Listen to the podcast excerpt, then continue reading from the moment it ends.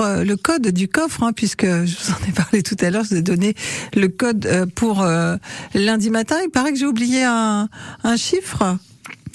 Tiens donc, en fait, c'était pour voir si vous écoutiez. 0101, voilà, on a remis les pendules à l'heure et on peut s'intéresser au festival de la bande dessinée dernier jour pour sillonner les allées du festival euh, qui se déroule à, à Amiens, Alfred Ciné. Hier, nous étions en émission spéciale entre 10h et midi, euh, eh bien pour euh, accueillir des auteurs et puis accueillir euh, également les les gagnantes du concours euh, de la meilleure BD France Bleu Picardie. Je rappelle que c'est un jury qui est composé de binômes avec un parent et son ado en partenariat avec Actua BD et Jérôme Blachon qui était là aussi hier aux commandes.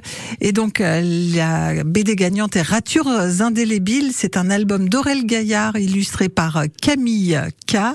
Une histoire qui met en lumière les bouleversements de l'adolescence et la facilité déconcertante avec laquelle on peut tomber dans le harcèlement que ce soit en tant que victime ou bourreau.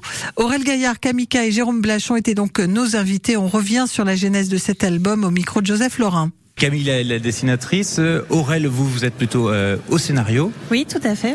Est-ce que vous pourrez nous dire un peu comment, bah, comment ça s'est passé cette rencontre? Comment est née ce- cette bande dessinée? Alors moi, en tant que scénariste, je suis tout le temps en recherche de dessinatrices et de dessinateurs. Et du coup, j'ai contacté euh, l'école Brassard Delcourt et Eric Derian, qui était le directeur, qui m'a dit euh, oui, j'ai une dessinatrice qui est super. Elle s'appelle Camille.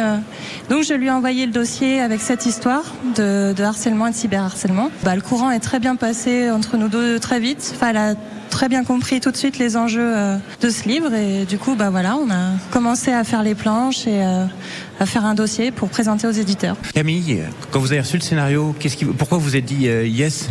C'est, pour moi ça Euh, alors en fait, j'avais déjà un projet euh, en cours sur le harcèlement. J'avais très envie de traiter de ce projet. Et en fait, quand j'ai reçu le scénario d'Aurel, je me suis dit, euh, ben c'est quand même très ressemblant à ce que je veux.